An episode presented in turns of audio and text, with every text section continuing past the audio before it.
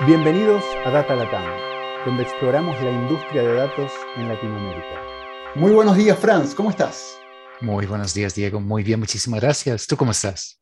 Bien, muy bien. Aquí en Argentina, con una linda vida, un lindo clima. ¿Vos qué tal? ¿Dónde anduviste el último mes y dónde estás ahora? Ah, yo bien, como siempre aquí en San Carlos y em, sí, ahí, eh, ahí, ahí vamos, ahí vamos. Qué bueno, che, qué bueno. Entusiasmado por la charla de hoy, che. Eh, yo que estuve con temas de, de revenues y empujar en startups y en empresas grandes todo el tema de desde ventas, mercadeo y todas las cosas asociadas a generar ingresos para empresas.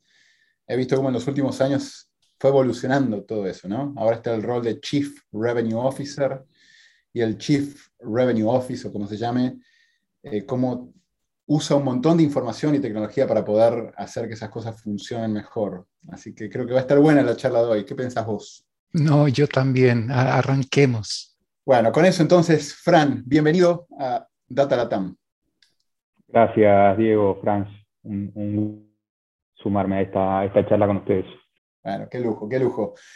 Para empezar, ¿por qué no contás dónde estás en este momento, Fran? Así Dale. Bueno, actualmente estoy, estoy viviendo en Berlín. Hace un año ya que me mudé con toda la familia y estoy trabajando en Delivery Hero, que es la, holding company de, de Pedido Ya, entre otras, Pedido Ya, Globo y las últimas adquirencias. Eh, y mi rol actual es director global de Sales y Revenue. Y solo para tener un poco más de contexto, después vamos a hablar más de eso, pero ser director global de Sales y Revenue, eh, ¿qué implica más o menos como organización? Así, para tener un contexto rápido, ya después volvemos a hablar de eso. Dale. Eh, a ver, hoy en día eh, Delivery Hero está presente en más de 50 mercados. es una compañía que, creció adquiriendo compañías. adquirió Pedido Ya, adquirió Globo, nombro estas que quizás son las más reconocidas en, en Latinoamérica. Eh, pero hizo lo mismo en Asia, en Europa y en Middle East. Ah, hoy en día estamos ya poniendo todo bajo un mismo branding en muchas áreas, pero son alrededor de 12, 13 compañías que, que adquirió globalmente. Y una de las partes fundamentales de la compañía, core, por lo menos en la vertical de, de todo lo que es restaurantes, lo que uno pide, es la adquisición de esos restaurantes. O sea, convencer a los restaurantes que se sumen a esta plataforma. Eh, y bueno, hoy estoy a cargo de, cumplir con el objetivo que tiene la compañía, que es abastecer a la plataforma de restaurantes. Tenemos más de un millón de restaurantes en la plataforma a nivel global y queremos llegar a un millón cuatrocientos mil este año activos. Y la segunda parte es eh, revenue, que es, bueno, qué le cobramos a estos restaurantes por ser parte de la plataforma, la famosa comisión que le cobramos, que detrás de eso hay mucha, mucha data y mucha inteligencia que estamos poniendo eh, para cobrar el mejor precio para ambas partes. Así que hoy trabajando desde global es eso, ¿no? Estandarización de procesos, productos a nivel global para implementación en todos los mercados y tener eso, ¿no? Experiencia en distintas regiones para poder compartir eh, entre las regiones con los, con los directores comerciales. Qué lujo y qué fiesta de datos debe ser con ese millón de restaurantes y las transacciones por restaurante y el tipo de clientes, usuarios, con la información que hay, debe ser súper interesante. Ya vamos a hablar de eso. Pero contanos, nosotros nos conocimos en épocas al mundo, pero ¿por qué no le contás un poco a la audiencia ¿De dónde venís? ¿Qué estudiaste? ¿Cuál fue tu trayecto para llegar a donde estás hoy? Así... Dale, buenísimo. Bueno, yo, yo soy de, de, Buenos Aires, de Argentina. Eh, me recibí de licenciado en Administración de Empresas de la Universidad de San Andrés y apenas terminé la universidad me fui a vivir al exterior, a Chile, por, por trabajo en, en LAN, que, que, reclutaron, y ahí empezó mi, mi, camino un poco por el mundo de, de travel que después lo seguí varios años. Y ahí nada, tuve un, tiempo como joven profesional, muy buena experiencia pasando por distintas áreas. Y después decidí volverme a Argentina por temas personales y, quería volver. Y me empecé a meter más en un mundo de desarrollo de negocios y quizás empresas más más startups, ¿no? trabajando, desarrollando una empresa de agronegocios con, con, mi padre y los socios, o sea que empecé a entender cómo era armar una empresa y cómo hacer un análisis de inversión y, muchas cosas eh, por ese lado.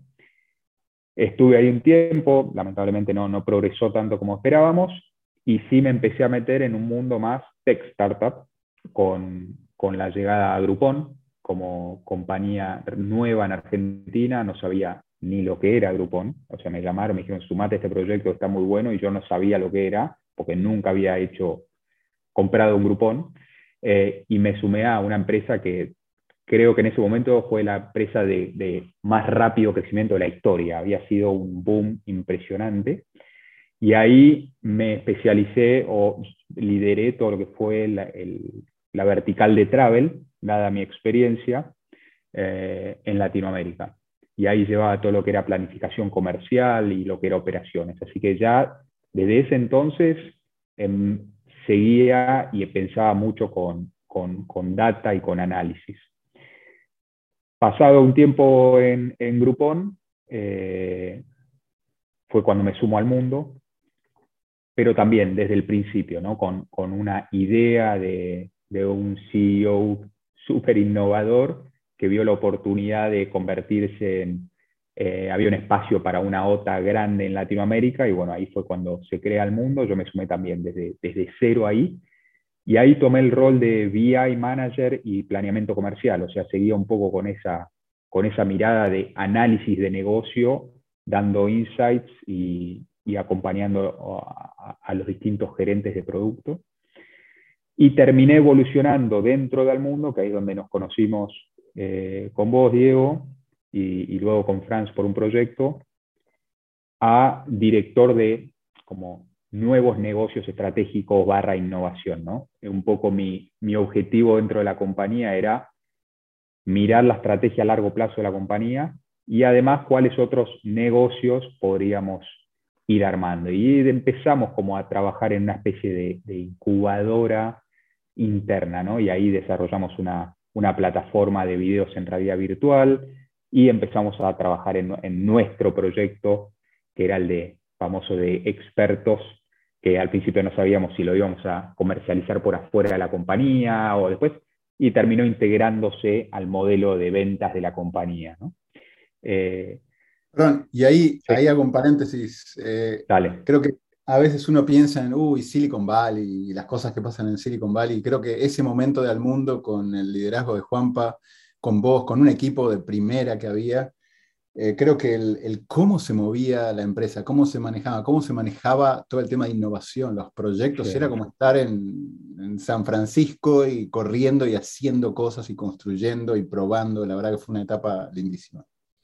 Ahí, a ver, yo creo que eh, se debe mucho a, Juan Pablo, como decís vos, ¿no? Un CEO que súper innovador y que apostó a usar partes de su presupuesto para crear cosas nuevas, que no todos los CEOs lo hacen, ¿no? Porque eh, si había que hacer el análisis de impacto directo sobre lo que hacíamos, nadie lo sabía. Y no hay muchos CEOs dispuestos a tomar ese riesgo y decir, bueno, voy a gastar dinero acá sin saber cuál es ¿no? el impacto en, el negocio. Eh, entonces, la verdad que a mí me fascinó porque, como decís vos, su frase literal fue, no quiero que estés más en la operación, no quiero que estés ni en una reunión de, la operación de aéreos, de hoteles, de nada, vos dedícate a pensar en esto. Entonces, ese aislarme y dejarme solo eh, fue lo que me permitió dedicar 100% de mi tiempo a, bueno, ¿qué podemos hacer? ¿no?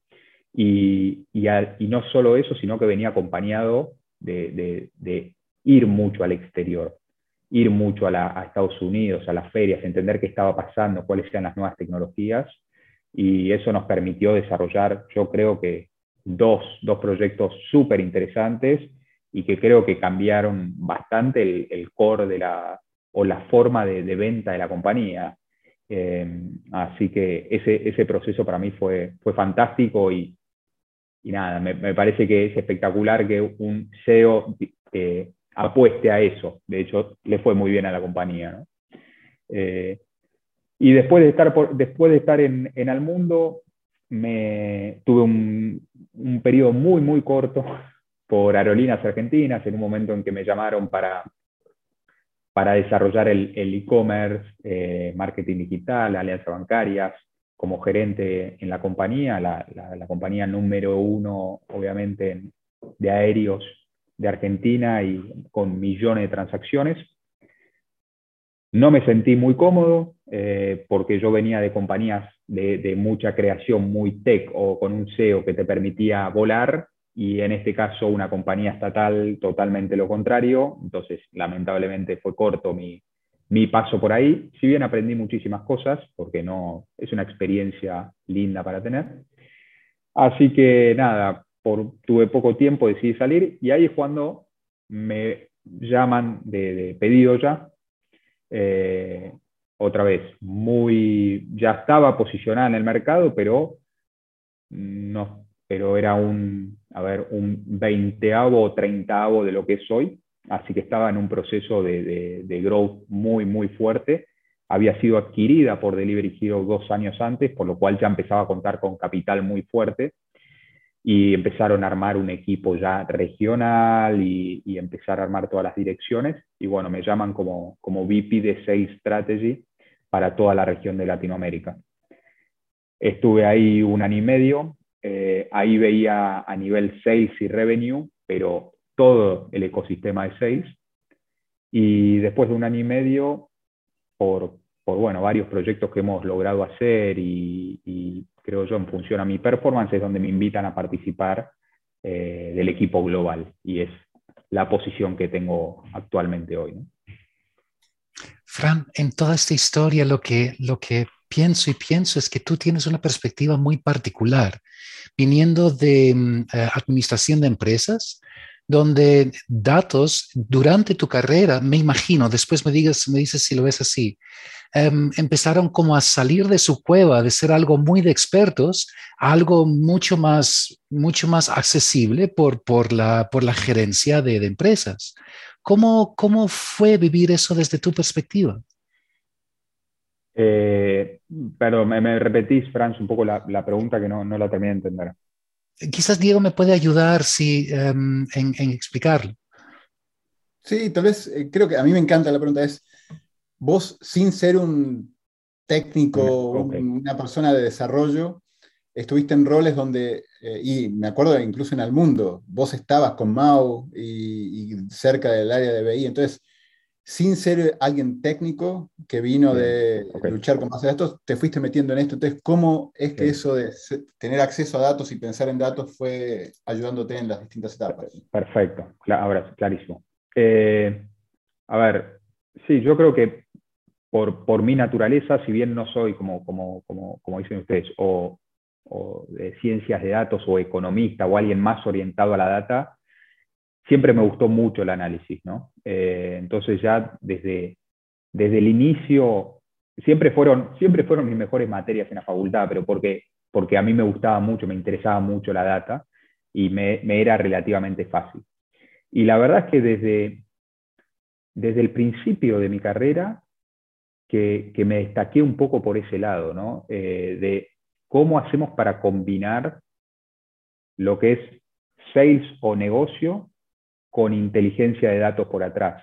Y eso, a ver, creo que mi primer, mi primer rol de ese estilo fue en Groupon, ¿no? Una compañía que, que crecía, crecía sin parar, vendías cualquier cupón y eran millones de cupones, y nadie se paraba a frenar y decir, ¿para, qué, qué estamos haciendo? ¿no? O sea, está bien vender un millón de cupones, está bien el precio que estamos haciendo, ¿no? Eh, y ahí es donde empecé a decir, metamos un poco de data atrás de esto, entendamos cómo podemos maximizar el, revenue de cada uno de los deals que, estamos haciendo y cuál es el impacto transversal en otros lados, porque lo que nadie estaba mirando es, yo vendo un millón de cupones, ah, somos buenísimos, pero colapsaste el hotel, eh, hiciste eh, mucho lío en operaciones, entonces todas esas cosas, faltaba alguien que lo vea más 360. Y ahí es donde yo empecé a construir estas cosas. Eh, y, ya desde ese entonces, sin, darme cuenta, ¿no? empezaba a usar los datos para tomar decisiones. Entonces venía un seller y me decía, quiero cerrar un deal con este hotel. Bueno, ¿cuál es el precio? ¿Cuál es el discount? Eh, ¿Cuánto proyectás? Y yo todo eso lo había armado un modelo en Excel, porque es lo que se usaba en ese momento, y por lo menos me tiraba una estimación y me decía, ¿está bueno el deal o es malo? ¿no? O es medio. Entonces, ¿dónde lo voy a posicionar? ¿Cómo lo vamos a vender? Entonces, ya empezábamos a usar ahí los datos eh, como para empezar a tomar decisiones comerciales, siendo super junior, en ese momento tenía 27, 28 años, y la verdad es que de a poco empezábamos a, meter eso, ¿no? Y, en ese momento lo que me especialicé fue en eso, ¿no? En Excel, como diciendo, bueno, a ver, con esto, ¿qué, cosas puedo hacer? Eh, después, a medida que fui creciendo y fui entrando en otras compañías, ya eh, me empecé a usar cada vez más los datos, pero porque la verdad es que me movía a otra compañía y veía que había el mismo problema. Es como que entré en el mundo y, bueno, de hecho, otra vez, el CEO que empezó a hacer más data, más data driven, me dice, estamos tomando decisiones por nuestro gut feeling, ¿no? O sea, todos expertos en la industria, pero nos falta el, backup de esto y, entender por qué tomamos estas decisiones. Y, de hecho ahí fue la primera vez que empecé a armar un equipo de BI eh, sin tener conocimiento y de planificación comercial. Yo sí tenía más conocimiento en planificación comercial, pero no BI. Entonces, por supuesto que ahí empecé a, a armar un equipo más técnico no soy, sigo sin ser un experto en, la parte técnica de cómo consumir los datos, de cómo, dónde almacenarlos y toda esa parte técnica, siempre se la dejo al otro, pero porque no, no es de mi interés, a mí lo que me interesa es cómo los consumo yo desde el lado de negocio. Eh, y nada, la verdad es que fue, eh, fue como natural desde el nacimiento de mi carrera esta cabeza de, para tomar decisiones de negocio, tienen que estar fundamentadas por datos. Y creo que, creo que la mejor combinación que, que, pueda haber es eso, ¿no? Es alguien de negocio que entienda el negocio y tenga ese gut feeling, porque me parece que eso también está bueno, sumarlo al análisis, y después que venga alguien como muy, muy data driven que te dice, no, no, pero el modelo me dice que no, que no vaya por ahí. Bueno, pero yo tengo cierta intuición, así que manipular un poquito el modelo con mi intuición. Y a veces esas cosas funcionan, ¿no? Eh, entonces esa combinación me parece que es muy buena. Y creo, finalmente, solo para, para, destacar, que las compañías un poco lo, están viendo así. Y creo que hoy muchas se están organizando de esa forma. Eh, actualmente trabajo de esa forma. No sé si, si queremos indagar un poquito en eso o no. De hecho, creo que es el segue perfecto a donde estás ahora y cómo trabajas ahora, porque definitivamente creo que la mezcla entre el conocer el negocio, haber pateado la calle, entender lo que pasa, hay data que no está en bases de datos que igual registra el ser humano, después poder modelar, poder usar el poder de la máquina para predecir, consumir muchos datos eh, en tiempo real y poder ilustrar cosas para aumentar la inteligencia humana tiene mucho sentido. Tal vez ahí sí, Segway, entonces, ¿cómo, cómo es hoy? Eh, tenés, como decíamos al principio, un millón de restaurantes eh, con tantas transacciones por día por restaurante, tenés que tomar decisiones. ¿Cómo, eh, cómo es ese, ese, equipo tuyo y cómo interactúan con el equipo de Data Science? ¿Cómo es? Y dale, lo que quieras ahí, está buenísimo. Bien. Si, si querés dos, puedo, partir los dos, un poco cómo, cómo, estructuramos y cómo trabajamos con ellos hoy. Eh, y después te puedo contar un par de, así como de proyectos en los que estamos trabajando como para ponerlo en, en ejemplos. ¿no?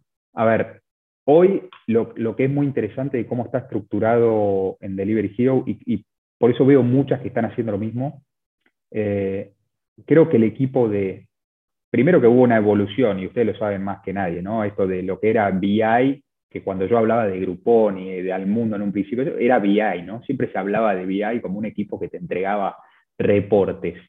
Eh, eso ya evolucionó desde, desde mis últimas experiencias a lo que le llamamos data, ¿no? De hecho, hay roles de Chief Data Officer, ¿no? O sea, ya como que son, son verticales súper fuertes en las compañías. Y lo interesante que en, en, las últimas experiencias que he tenido es que está trabajando muy similar a lo que es producto hoy, ¿no? Entonces, es una vertical que lo que hacen es asistir a las distintas áreas de negocio. ¿Qué quiere decir? Hay un equipo de data que me provee el servicio a mí. Incluso lo que hace es, me da recursos de su equipo a mí, que trabajen conmigo, en mi equipo. No reportan directamente a mí, sino que reportan directamente al director de data, pero en línea punteada trabaja conmigo, porque, como dije antes, esta combinación de que la persona de data entienda del negocio, para mí es crítico. De hecho, cuando cuando metemos a alguien de data, siempre pasa también, eh, lo entrevisto yo, le hacen la evaluación técnica y todo, pero siempre pasa por mí para evaluar un poco cómo me llevaría yo con él desde ese lado, pero también cómo utiliza el negocio para armar sus cosas. No estoy hablando de alguien técnico, ¿no? de alguien de súper técnico que, que, está en base de datos, ¿no? sino esta persona que va a ser como el nexo entre data y negocio. Esta persona lo que hace generalmente es, me da servicio. Entonces yo le digo, mira, te explico cómo es el negocio y qué es lo que me gustaría entender a mí. Primero, datos o KPIs que queremos medir. Son estos, estos, estos, los y él me prepara todo lo que es la reportería para que nosotros desde negocio podamos entender el impacto de cada una de las, de las cosas que vamos haciendo o cómo va evolucionando el negocio. Y lo otro que estamos haciendo es con estas mismas personas eh, son proyectos de data. ¿Y, a qué llamo proyectos de data? Como dijimos antes, estamos empezando a aplicar la data para nuevos productos o, nuevas eh, decisiones que estamos tomando. Eh, y, acá prefiero darles un ejemplo para, que se entienda mejor. Como dijiste vos, nosotros hoy tenemos un millón de restaurantes y hay ciudades o países donde Todavía nos queda un montón de, restaurantes por adquirir. Nosotros conseguimos esos leads a través de, distintos sources, pero llega la parte de decir, bueno, tengo un millón de posibles leads. ¿Qué priorizo? ¿Para dónde me expando mejor? ¿Qué me conviene hacer? ¿no? ¿Qué tipo de cocina? Entonces, trabajando con el equipo de data, lo que hacemos es armar un modelo que me prediga cuál de estos leads me conviene atacar primero en función al posible GMV o revenue que me puede generar eh, ese restaurante. Entonces, si la verdad que la proyección es baja, yo al serlo le digo, no lo ataques, déjalo para después, porque la verdad que el retorno de lo que me cuesta adquirir eso no se va a repagar nunca. Entonces, trabajamos con, con el equipo de data para generar este, le llamamos un algoritmo de grading, que me ponga un grade a cada uno de los leads y yo pueda optimizar mi equipo de sales. ¿Por qué? Porque yo lo primero que le dije al, al, de data es, mira, yo tengo que optimizar a mi equipo de sales. Yo tengo X cantidad de, sellers, necesito que el ROI, el retorno de, de, inversión de cada una de las adquisiciones sea positiva. ¿En qué podemos trabajar? Entonces, eso lo trabajamos juntos con ellos. Por eso quiero una persona que entienda el negocio y no que sea alguien que yo le diga, mira, necesito hacer un algoritmo que me diga esto, esto y esto. Va a ser muy difícil que me pueda hacer un buen algoritmo si no entiende el negocio, si no entiende la necesidad. Por eso es que me parece muy interesante este mix de, que pongan una persona que esté en el equipo de negocio, que yo la haya visto antes y me sienta, o sea, vea que tenga esa cabeza de negocio, eh, y que, trabajemos de esa forma, ¿no? Somos, yo los considero como parte de mi equipo, pero que son gente que es capaz de desarrollar un modelo que eh, va aprendiendo, ¿no? Que la verdad que suena simple lo que acabo de decir, pero todavía ni siquiera lo pudimos destrabar, ¿no? Porque lo que hay es muchas variables, muchísimas variables, que hoy es difícil predecir el comportamiento de un restaurante. Y, creo que siempre doy el mismo ejemplo, vos lo ves en, la calle. Hay dos pizzerías en una misma cuadra, una está llena y la otra está vacía no entiendo por qué. Porque nada, es, más trendy la otra, hay algo. Esa variable, ¿de dónde la sacás? ¿De dónde sacas que un, restaurante es un poco más trendy que el otro? O que de una semana a la otra un famoso fue y lo puso de moda. Esas cosas eh, son las que es muy difícil para, alguien de data, si no está con alguien de negocio, poder destrabar. Eh, así que de esa forma estamos trabajando hoy, ¿no? O sea, el equipo de data y abastece a los equipos de negocio con, recursos de data para que trabajen 100% con ellos. Y creo que la combinación es, es fantástica. O sea, la verdad estamos muy, trabajando muy bien. Tiene mucho sentido, es como decías vos, es como equipos de producto que armás con gente de data que viene de esa unidad central, que de paso también tienen, me imagino, sus reuniones mensuales, anuales con el equipo de data, pero que Totalmente. conoce tu parte del negocio, conoce cómo operan, conoce al equipo, es parte de la dinámica. Hay, hay, cosas que alinean entre ellos, ¿no? La forma de cómo publicar, cómo, cómo utilizar los datos, dónde publicarlos, qué hacer, ¿no? Todo eso está estandarizado por esta vertical. Pero después tenemos flexibilidad cada una de las áreas de negocio para, para poder eh, hacer distintas cosas. Clarísimo, clarísimo. Fran, yo podría preguntarle cosas a Fran toda la, todo el día. Tenemos un ratito más. Nada más. Para eso estamos. no, yo creo que para eso estamos. A mí me encanta escuchar cómo, cómo funcionan y cómo hacen ese nexo, Francisco, porque esa es la... De, de, de tu historia, lo que me sigue interesando más es el, el cómo, cómo no solamente se ha logrado, pero cómo datos y toda esta idea de fundamentar decisiones de negocio con datos, fundamentar sí, prioridades con, con modelos, em, cómo eso se ha ido, se ha convertido en algo cada vez más normal. A mí lo que, lo que me interesa mucho sigue siendo el proceso de esa historia, porque no me puedo imaginar, Fran, que eso ha sido sin fricción. Quizás tienes un ejemplo donde has tenido que pelear con datos contra un gut feeling de quizás un, un, eh, sí, un jefe que, que, confía muchísimo en sus tripas, eh, donde tú sabes con los datos que no es como lo está viendo. ¿Cómo es ese tipo de interacción? Eh, no, por supuesto, me ha pasado con jefes y me ha pasado a mí mismo también, ¿no? Yo a, a, a veces me cuesta no caer en eso, ¿no? Y decir, no, no, esto está mal, o sea, tenemos que ir por este camino y los datos que están, diciendo otra cosa, pero uno siempre como se considera quizás en algo que es experto, que esa es la, el camino. Eh, y la verdad es que creo que, creo que hay, hay formas de ir, de ir haciendo un, un, buen cambio ahí, ¿no? Yo creo que, como dije en su momento, no, no, no, creo que hay que ser extremista, ni los datos son los correctos, ni el gut feeling es lo correcto. Entonces, Creo que la combinación de, las dos cosas es lo correcto. Eh, y yo creo que hoy en día, por suerte, hay muchas metodologías y formas de testear relativamente rápido las decisiones. Y una decisión no tiene que ser, bueno, esta es la decisión y no hay vuelta atrás. Creo que hoy sí lo que hay es mucho trabajo en ese sentido. ¿Creemos que es por aquí? Bueno, testiemos. ¿Vos crees que por allá?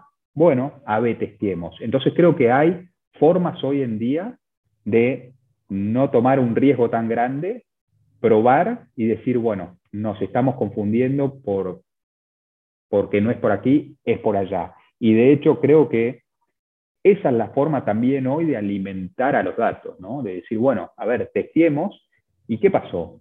Eh, no, no resultó por tal cosa. Ah, bueno, se lo voy a poner al modelo para ir ajustándolo. Entonces, eh, creo que por suerte, hoy en día la mayoría, por lo menos yo, de los jefes que tengo o con quienes hablo para tomar una decisión, ya tienen este mindset, ¿no? Creo que, creo que en el pasado sí ha habido eh, más, de, más de los casos, como comentabas, donde todavía no, no existía este mindset o donde hablabas con alguien de una de una industria quizás o más vieja o un experto de industria, esa gente que es experta en una industria después de 25 años y que es muy difícil eh, hacerles cambiar de, idea. Eh, creo que no, no, tengo así un ejemplo tan claro que recuerde, pero sí, sí por supuesto, de discusiones y, y así es como lo tratamos hoy. Sigue habiendo, sigue habiendo, creo que cuando hablas con gente de negocio, su primera respuesta es, no, tenemos que ir por allá. Entonces creo que hoy cualquier reunión a la que voy para presentar algo es con datos de backup por las dudas. ¿no? Estamos con, y, puedo dar un último ejemplo muy rápido para que no se nos vaya el tiempo, estamos haciendo un análisis hoy de el modelo de pricing que tenemos. Eh, hoy nosotros a los restaurantes le cobramos una comisión por estar en nuestra plataforma. Eso incluye estar publicado en la plataforma plus el delivery. Le cobró X por ciento. Bueno, vamos a poner un número, 25%. Queremos cambiar y hacer distintos paquetes de pricing con distintos atributos. ¿no? Entonces decir, bueno, para, ¿qué pasa si ofrecemos uno más barato pero con menos servicios y uno más caro con más servicios? Como cualquier marketplace donde vos contratás el paquete que querés. Esa toma de decisión es súper grande porque está jugando con el revenue de la compañía. Entonces, todos sus ojos puestos ahí diciéndome, no hagas nada sin antes validarlo con todos. Entonces, estoy teniendo muchas de estas fricciones que comentás vos hoy, ¿no? Porque voy y digo, che, estaría bueno eh, ofrecer un poco más de precio y darle, no sé, más delivery distance, darle acceso a otros features que tenemos, un descuento en publicidad interna. Y siempre la primera respuesta a alguien que lo ve empieza, no, pero esto no, el restaurante no lo quiere, no, esto, mm, no, se, nos van a ir todos al modelo más bajo, al, precio más bajo, vamos a perder dinero. Entonces, ya de antemano, nosotros lo que hacemos es analizar cada una de las variables y eh, llevar un análisis de escenarios posibles para que ya de entrada no tengamos esas discusiones. Y el next step es decir, bueno, hagamos una prueba con pocos restaurantes a ver cómo performan y vamos analizando cada una de las variables. Y en función a eso, después tomamos la decisión grande que va a hacer cambiar el precio de la compañía. Eh, eso es como hoy estamos encarando las tomas de decisiones así como más, más difíciles. Qué, qué, bueno escucharte, Fran. Eh, creo que si algo es, eh, estamos de acuerdo los tres, es que los datos han ido tomando cada vez más relevancia en, eh, así, a nivel de impacto en las empresas. Y tiene que ver con la tecnología, tiene que ver con que se fue haciendo más conocido, que los Big Four han ido implementando datos, pero creo que una gran parte, un gran componente de eso es que haya perfiles como el tuyo, que son nativos a los datos, desde Excel, como decís, desde estadísticas, de probabilidad y lo que viste, y que a lo largo de la carrera eh, vas mezclando ese conocimiento de los datos con el rapport, el poder presentar algo, el poder navegar esas aguas políticas, eh, políticas o no, no políticas, hablar con gerentes que entienden el negocio y poder mostrarles que podés probar, podés probar chico, podés hablar de ROI, de variables. Entonces creo que no solo es un tema de tecnología, es de gente como vos, que es el nexo entre lo que los datos ofrecen y poder hacer que gente que le ha ido bien en el negocio y que entiende el negocio, entienda que los datos pueden ser de mucho valor. Che, con eso, y se nos va el tiempo, queremos que esto sean cápsulas digeribles de media hora para la audiencia. Un lujo, Fran, para mí, en serio, verte desde que empezamos en el mundo a hacer algunas cosas, a todo lo que estás haciendo y el impacto global eh, en una empresa titánica como Delivery Hero, me, me encanta, me encanta, me encanta el, la huella que vas dejando y lo que estás haciendo. Así que un lujo, gracias por el tiempo. Y bueno, espero que hagamos otro podcast en, un añito para ver todas las cosas que implementaron, lo que hicieron y cómo, cómo las seguís rompiendo. Ojalá, ojalá. Bueno, muchas gracias a ustedes. Eh, y nada, sí, esto no creo que no va a parar, así que vamos a tener más historias próximamente. Fantástico. Gracias, Fran. Chao. Chao. Gracias por acompañarnos en nuestra exploración del mundo de ciencia de datos en este Data Latam Podcast. Cada dos semanas encontrarás un nuevo episodio en datalatam.com o iTunes. Si te gustó este podcast, déjanos comentarios en Facebook.